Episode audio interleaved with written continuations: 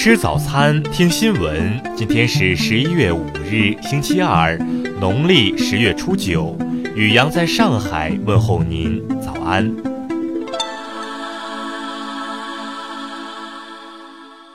先来关注头条新闻：香港民建联妇女事务委员会就近日的暴力示威活动对妇女的情绪影响进行调查。结果显示，近八成受访者的情绪受近日社会事件影响，其中超过两成半出现轻度至重度抑郁。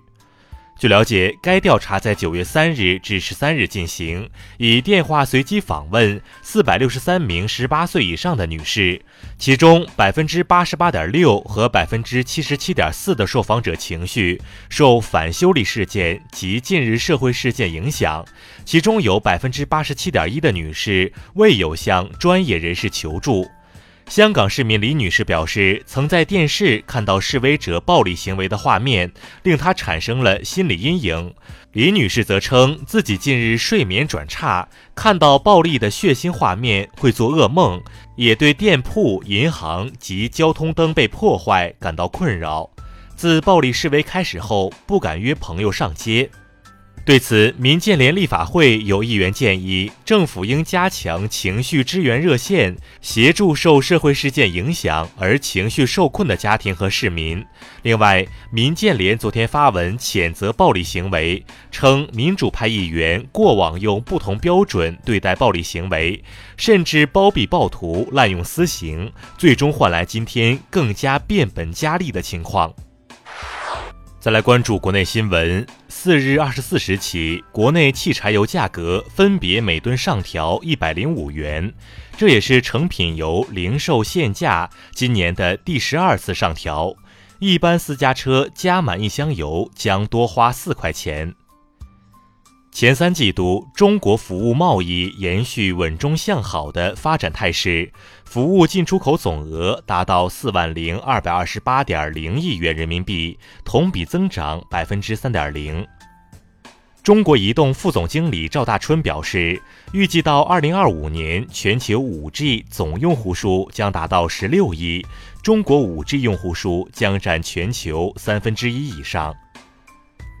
第三季度信托业发行集合信托计划规模五千九百七十一点七一亿元，降幅百分之十一点零六。其中，第三季度环比下降规模最大的为投向房地产类的信托业务。昨天，黑龙江双鸭山一煤矿发生冒顶事故，目前七名被困矿工身体健康，情绪良好，救援工作仍在进行中。嫦娥四号着陆器和玉兔二号巡视器完成第十一月昼既定工作后，于昨天顺利进入第十一个月夜休眠期。截至目前，玉兔二号行走已突破三百米。今年前三季度，我国服务进出口总额超四万亿元人民币，其中服务贸易逆差持续收窄，同比减少超一千二百亿元。过去三天，香港警方共拘捕三百二十五人，二百四十七男七十八女，年龄介乎十四至五十四岁，涉嫌非法集结、藏有攻击性武器、袭警、非法集结时蒙面、无牌管有枪械弹药等。再来关注国际新闻。四日，印度官方宣布不加入由东盟十国发起的区域全面经济伙伴关系，并称我们在核心利益上不会妥协。RCEP 协定没有体现其初衷。伊朗核项目负责人萨利希宣布，德黑兰目前正在运作六十台 IR- 杠六离心机，数量是之前的两倍，违反了伊核协议。据美媒报道，今年十月是一八年来美国首次出现单月内来美难民人数为零的月份。英国下议院四日举行新议长选举，以接替上个月三十一日卸任的议长约翰·伯考。现任副议长林赛·霍伊尔有望当选为下议院议长。韩媒表示，韩国政府为解决金刚山旅游项目问题煞费苦心。有观点认为，韩国政府或将在本周内向朝鲜发送第二次通知，提议韩朝举行工作会谈。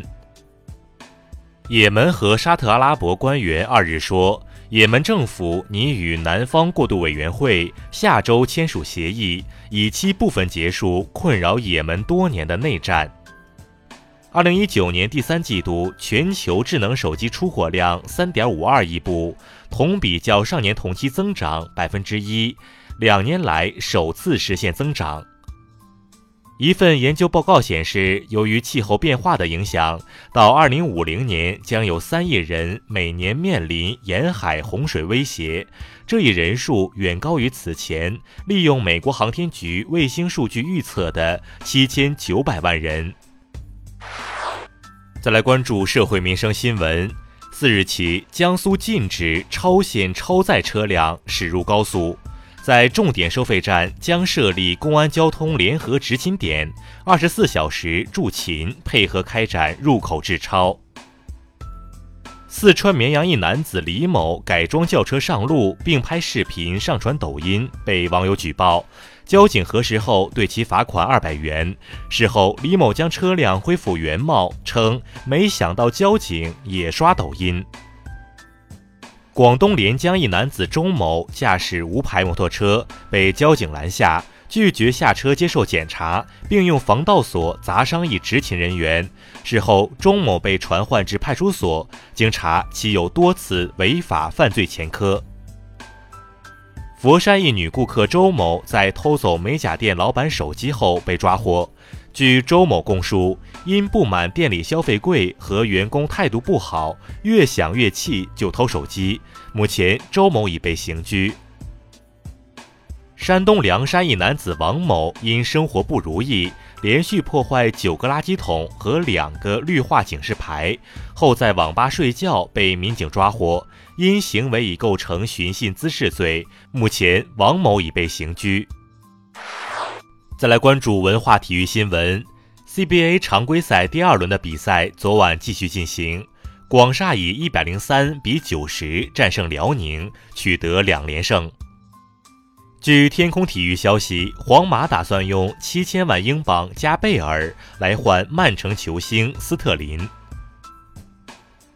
襄阳一墓葬群发掘出东周时期墓葬一百三十六座，该墓葬为楚国贵族墓葬，出土四百多件文物，其中包括珍贵的虎座鸟架骨。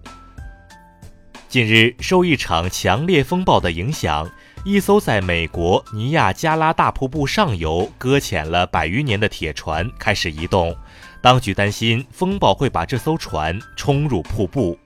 以上就是今天新闻早餐的全部内容，请微信搜索 xwzc 零二一，也就是新闻早餐拼音首字母再加数字零二一。如果您觉得节目不错，请点击再看按钮。一日之计在于晨，新闻早餐不能少，咱们明天不见不散。